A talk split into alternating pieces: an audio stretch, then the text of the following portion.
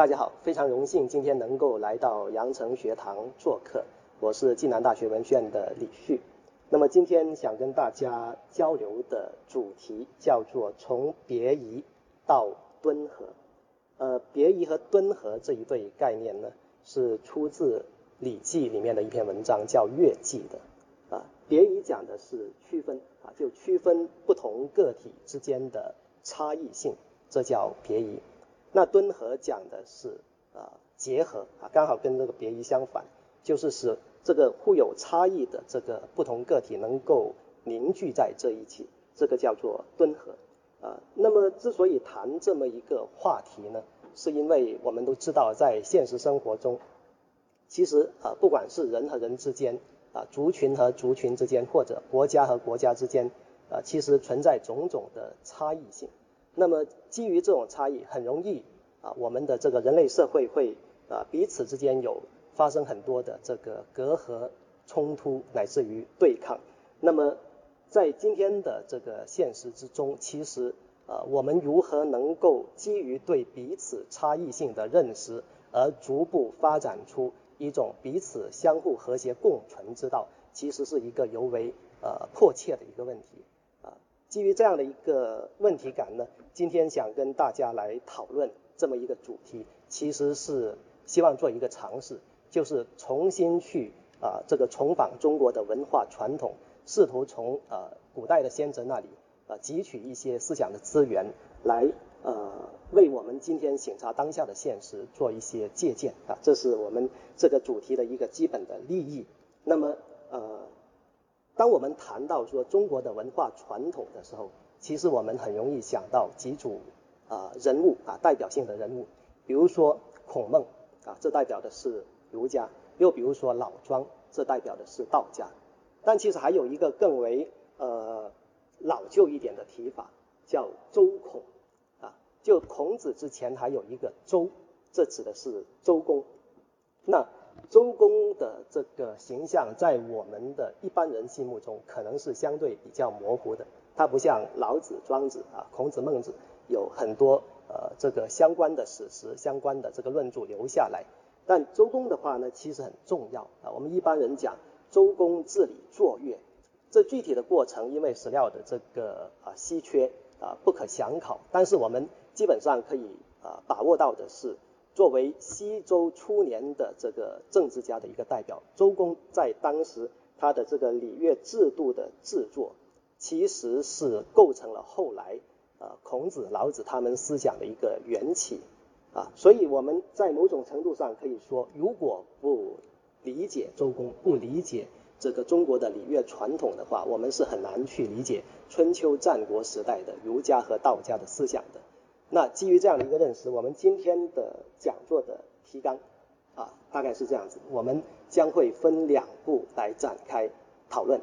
第一步呢，就是谈这个西周礼乐传统的内在的精神啊。换言之，就周公在西周初年的时候啊，以周公为代表的政治家，他们为什么要治理作乐？在这个地方，我提出的啊，就是在《礼记》里面的这两个概念啊，别夷和敦和。这个基本的意思。那么接下来第二部分就讲，在东周以降啊，就在这个春秋战战国以降，呃，在这个当时有所谓的礼坏乐崩啊，就是礼乐的那个传统啊，在西周初年所奠定的这个别夷敦和的这样的一个旨趣，到了春秋之后呢，慢慢它啊失落了。所以在这个时候呢，呃。这个先秦诸子起而论道，他们论道的这个恰好就是针对礼乐的危机来讲的啊，所以我们第二步的话讨论的是在礼乐危机之下的这个儒道思想。我们今天的讨论呢，大概是分成这两步来展开。呃，首先我们来进入到第一个问题啊，就西周的礼乐传统，它背后的精神是什么啊？我们如何来理解它？呃，关于这个问题，我们可以给一个非常直接的答案啊，就是。周公啊，在西周初年的这个礼乐制度的制作，其实它是为了因应疏导人类社群不断分化的趋势啊。为什么这么说呢？其实人类的这个啊社会的发展啊，关于这个方面，中国古人有啊非常朴素的认识啊，在这个方面我举一段材料跟大家来啊细读，就是在《周易》的《序卦传》啊，这里面他讲说有天地，然后有万物，有万物，然后有男女，有男女，然后有夫妇，有夫妇，然后有父子，有父子，然后有君臣，有君臣，然后有上下，有上下，然后礼义有所错啊，就最后。才提到礼义有所错，也就是说礼乐这个制度其实并不是啊打从有了人类社会就会有这样的一套制度出来，不是，它是某一个历史阶段的产物。那么这个到了当我们有了夫妇、父子、君臣、上下一个非常复杂的这种社会结构的时候，为什么要有礼乐的制度出来？啊，这个关涉到我们如何理解这个。啊，人类社会生成的这个过程，那在这个过程中，我们可以看到，他说有天地，然后有万物，啊，有了大自然，然后人就开始慢慢的衍生出来，啊，这样的一种认识其实呃很朴素，在某种程度上，甚至可以跟我们今天的人类学、社会学的这个呃很多的基本认知可以相印证的。它并不是一个宗教式的一个理解，并不是说有这个神或者上帝来造人，啊，人是从这个天地万物中。慢慢衍生出来，那这个衍生的过程，它是一个分化的过程啊。他说有万物，然后有，他没有说有人，他说有男女啊，这是第一重的分化。我们讲，如果说人类社会有这个不同的这种特性啊，人群里面不同的人有不同的特性，首先一个很重要的分野就是性别的分野啊，就男女两性的这个阴阳的差异，这样的一个分化很重要。啊那么我们如果用一个模型来去理解它的话，我们可以说是一个阴阳的差异啊。在这个地方，我下面啊引了一段就《周易系辞传》的讲法。他说：“一有太极，是生两仪，两仪生四象，四象生八卦，就是一个不断的分阴分阳的一个过程。那有了万物之后，有男女，其实就是一个分阴分阳的过程。那有男女之后，有然后有夫妇啊，夫妇是结合。”所以男女是两性的这个区分啊，两性的这个啊分殊。那有了这样的一个阴阳的这个分别之后，我们接下来可以看到的，他讲这样的分别必然导致一种结合啊，就两性要结合在一起，这个阴阳啊结合在一起才是一个完整的生命体啊。所以我们可以看到这个别移跟敦和看起来是相反的，一个是区分，一个是结合。但实际上，他们是一事之两面啊。这是呃有了夫妇，接着我们再来看有夫妇之后，他说有父子。那这个当然了，我们如果从现实的这个常常识上就可以把握到这一点。就我们这个两性结合之后，自然有这个生育啊，有这个人类的繁衍。但我们值得注意的是，这里面讲到的有夫妇，然后有父子，其实是先后两个历史过程。啊就有了夫妇之后，不一定有父子，可以见得啊。在这个地方，我们可以啊引另外一段史料来看，就在《吕氏春秋》的《弑君篇》里面，他讲到说，最古老的时代，昔太古常无君矣，其民俱生群处，知母而不知父。就在人类社会最初的那个阶段啊，太古的那个阶段，那个阶阶段里面啊，这个老百姓他知道母亲是谁。啊，知道自己母亲是谁，但不知道自己的父亲是谁，啊，这个很奇怪。我们今天回过头看，好像觉得有点奇怪，但实际上这反映的《吕氏春秋》这个地方，它讲的是，呃，在人类社会发展的一个真正客观存在的一个事实。啊，在这个方面，我们可以呃引一些人类学的著作来啊加以印证啊，比方说啊，有一本非常著名的这个名名著啊，恩格斯写的。是啊，家庭私有制与国家的起源啊，这本书呢是基于马克思对摩尔根的古代社会的这个摘录来写成的一部非常重要的著作。那么在书里面我们可以看到，摩尔根有一个描述，他说曾经人类社会存在过一种原始的状态，在那种状态里面啊，这个每个男子就男女的这个匹配啊，他们的这个结合是没有任何的节制的。他说是每个女子。属于每一个男子，同样的，每一个男子也属于每一个女子，这是所谓的原始社会的那个群婚的制度。那么在群婚的制度里面，其实每一个小朋友啊，这个婴儿生育出来的时候，其实他知道自己的母亲是谁，但是不知道自己的父亲是谁。所以在这样的一个过程中，有夫妇，但是父子一伦并没有真正的呈现出来。那到了什么时候是有夫妇之后有父子呢？其实一定是当这个群婚的制度慢慢的发展到后来的这个所谓的专偶婚或者对偶婚的阶段，在那个时候啊，这个家庭作为一个私有制的单位的家庭，慢慢的从那个最原始的。这个氏族啊，共产制的那个氏族里面分化出来之后，这个时候是一个我们熟悉的啊，这个夫妇啊配对的这个状态之下，这个时候父啊父子一轮才得以清晰的呈现。所以有夫妇之后有父子，父子这一轮呈现出来之后，这代表的是一个私有制的阶段。那到当有了这个私有制的单位，就家庭出现之后，那么。保护私有制的这个国家机器就开始出现啊，所以有父子之后就有君臣，所以整一个过程我们可以看到《周易序卦传》这里面看起来很简单、很朴素的这个话语，但实际上它可能每一个节点都代表了不同的历史阶段，而人类社会就是这样不断的分化，它的组织又不断的复杂化啊，是这样的一个过程。那么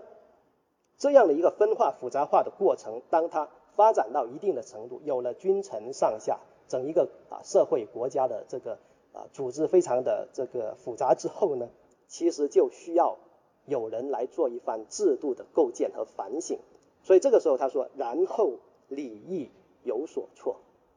如果从这样的一个大的历史脉络来看，我们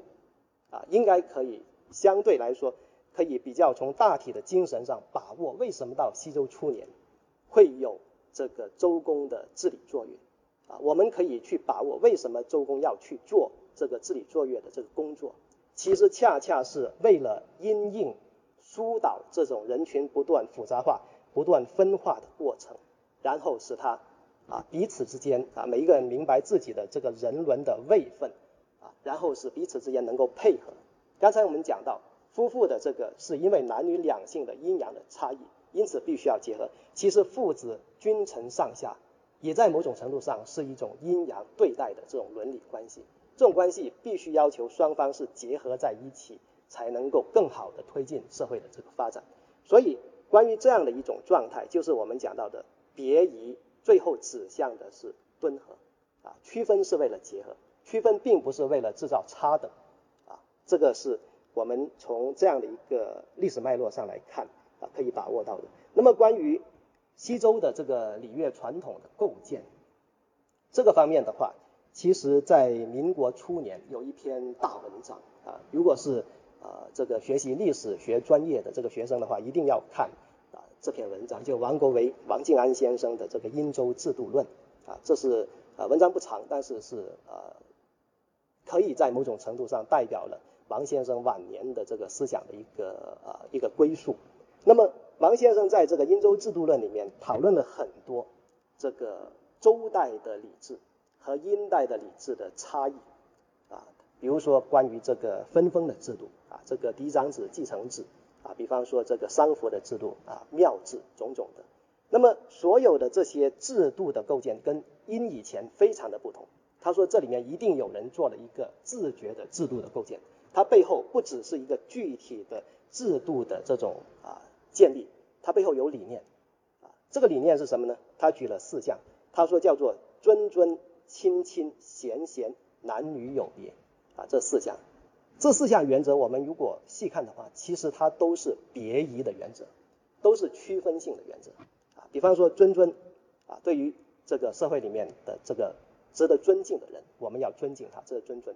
亲亲是说在血缘关系上跟我非常亲的人。我在感情上会自然亲近他，这是亲亲。那贤贤的话也跟尊尊相应啊，就那些贤才，我们要啊给予他这个贤人的这样的一个位置，让他处于上位。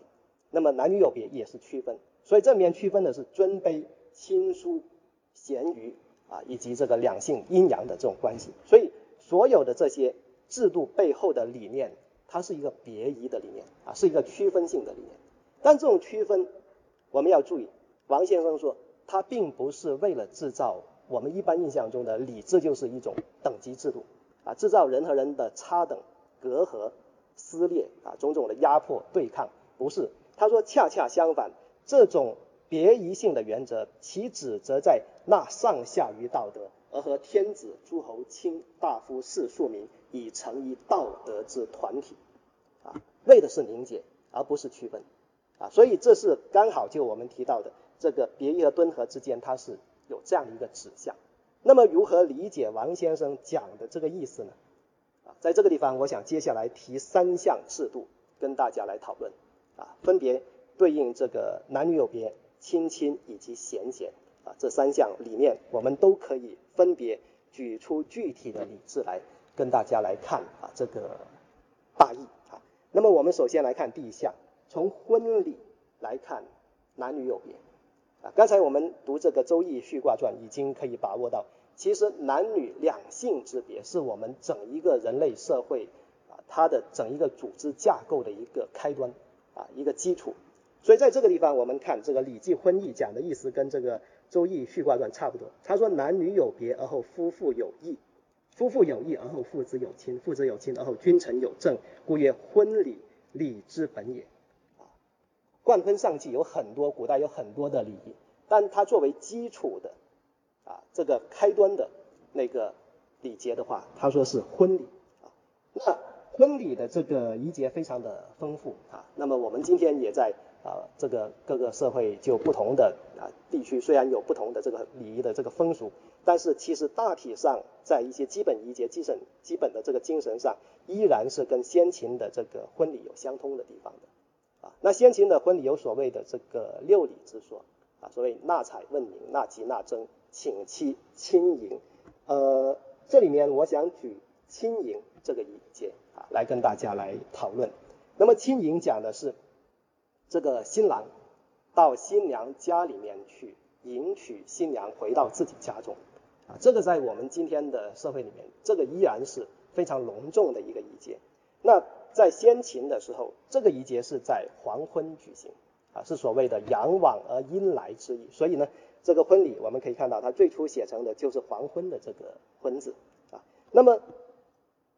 这个仪节里面，其实我们在一些细节上可以把握到它对于男女两性的差异的这个啊分殊。比方说，我们看这张照片，哈，这张照片里面，这个新郎和新娘他们相互作揖。其实这里面就有一个细节的差啊差差别，就是新郎的话呢，他这个作揖的这个手是左手在前面啊，是这样作揖。那么左手代表的是阳啊在前，那如果是新娘的话呢，她是右手在前啊，这是阴啊，这样有一个阴阳的这个差别。另外还有一个呢，就是在这个礼书的记载啊，《以礼事婚礼》里面记载，他说：“续乘其车先。”啊就当迎娶新娘子回到自己家的这个一路啊，回去的这一路的时候，其实有两辆马车啊，不像我们今天可能轿车啊，新郎新娘是坐在一辆轿车里面。那在这个试婚礼里面，我们可以看到是新郎首先啊撑着这个马车在前面啊引导，然后新娘呢她是在后面啊这个乘着这个马车在后面跟着。那为什么是这样子？这个到了东汉的郑玄有一个解释，他说乘之先者。导之也，男率女，女从男，夫妇刚柔之意，自此始也。这边一个先后，其实他说表达的是夫妇的刚和柔的差别啊，所以这里面就是一个区分性的一个理解开始呈现出来。但这样这里面的这个先后刚柔是不是代表尊卑呢？我们啊，这个从近代以来对中国的礼教传统有很多的批判。就是针对类似这种啊这些点，就是说男女有别，是不是讲男男尊女卑啊有这个差别？其实不然，何以见得？我们顺着再来看，当这个新郎迎娶新娘回到自己家中的时候，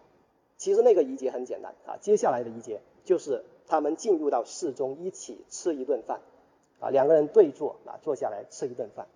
那么这个过程里面，它最重要的这个仪节的特征。是所谓的同劳合锦啊，吃饭的这个很重要的啊一些基本的这个仪节的设定，一个就是同劳指的是吃同一个牲口身上的肉，这叫同劳；合卺指的是在饭饭之后啊，就像广东人要喝汤是吧？那在古人那里啊，要喝这个甜酒，喝甜酒用的那个器皿是一个葫芦剖成两半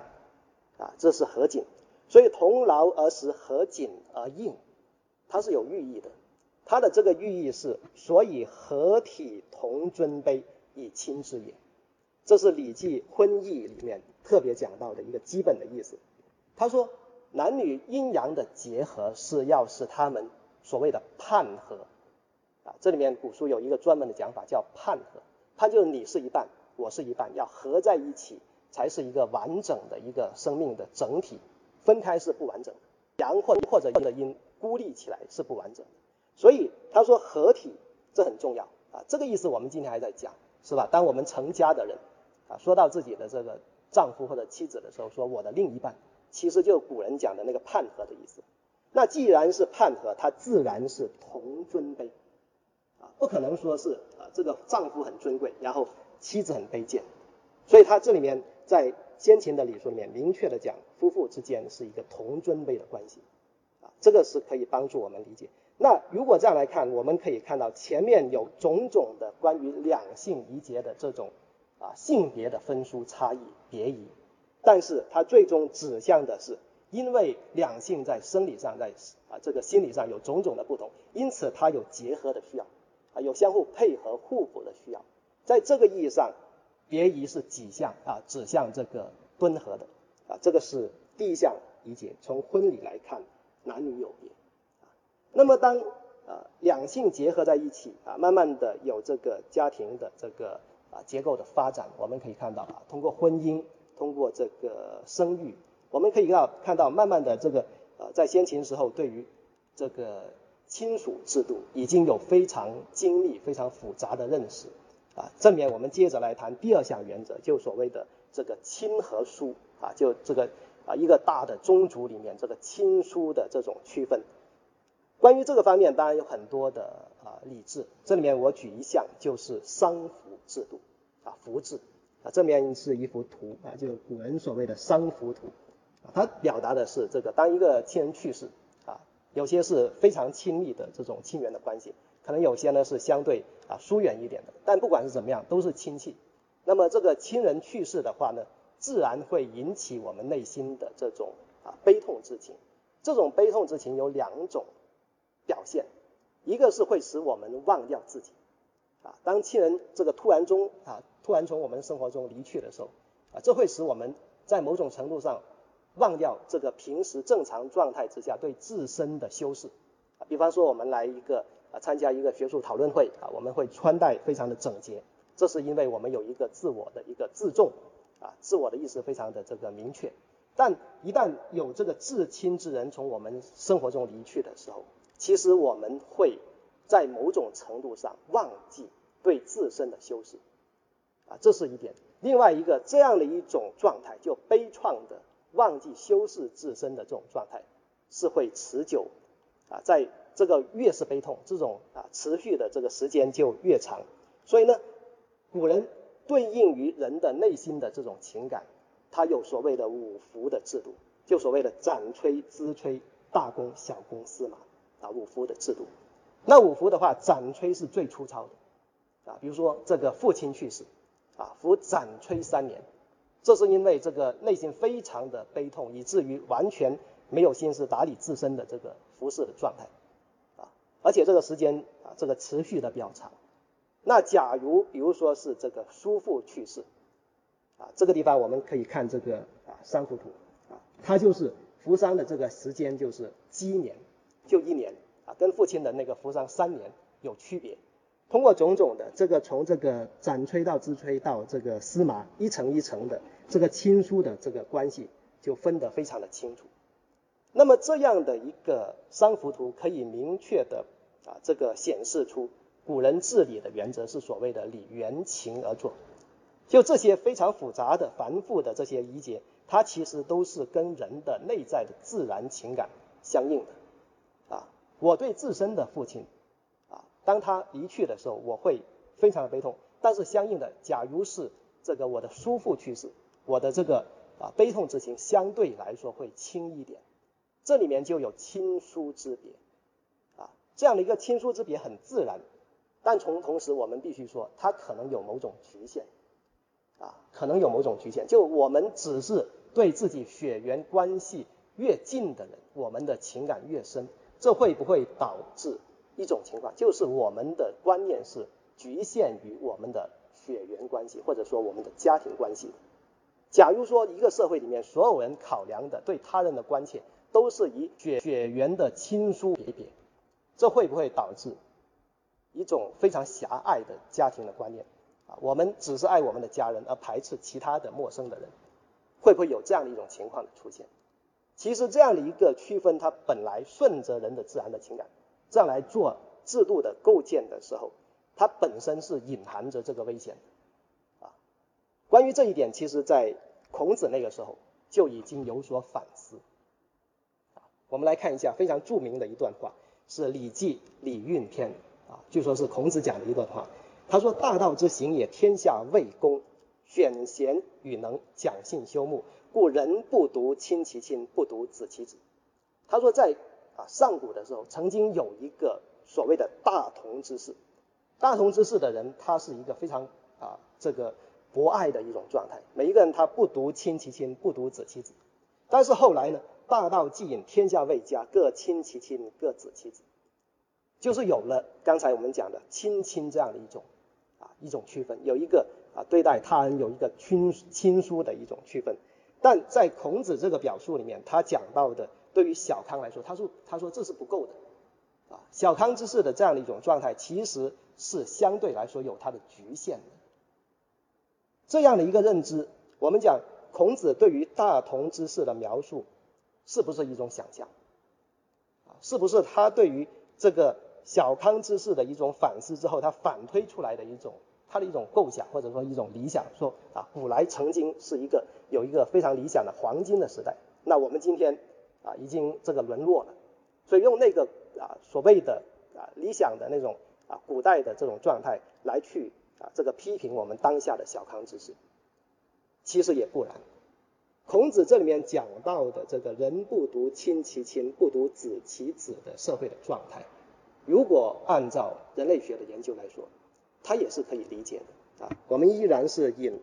啊前面我们引到的恩格斯啊这个家庭私有制和国家的缘起啊那本书里面提到的一个材料来看，就是啊经过人类学的调查啊。我们可以看到一个例子，就易洛魁人的这个男子，啊，就他代表一个相对比较早期的人类社会的一种状态。他说，在那里那些部落里面，他们男子不只把不仅是把自己亲生的子女称为自己的这个儿子和女儿，而且把把他的这个兄弟的子女也称为自己的儿子和女儿，啊，而他们也都称他为父亲。所以在这种状态之下，我们可以看到，啊，所谓的不独亲其亲，不独子其子，啊，就父父父亲和这个叔父的差异没有那么大，啊，在这里面好像是混同的，到后来才慢慢有种种的亲疏的这种区分，啊，所以如果这样来看的话，其实意味着我们今天的这个所谓的这个小康知识。啊，这个有了亲疏之别的这种小康之势，它本身就是我们人类社会自然发展的一个过程，就慢慢的发展到这个阶段，它就会有这样的一种亲疏的这种分数。如果是这样子，我们有没有办法跳出刚才孔子啊在这个《礼运篇》里面所担心的那样的一种局限，就所谓的这个狭隘的血缘的家庭的观念，有没有跳办法跳出来？啊，这个是值得深思的。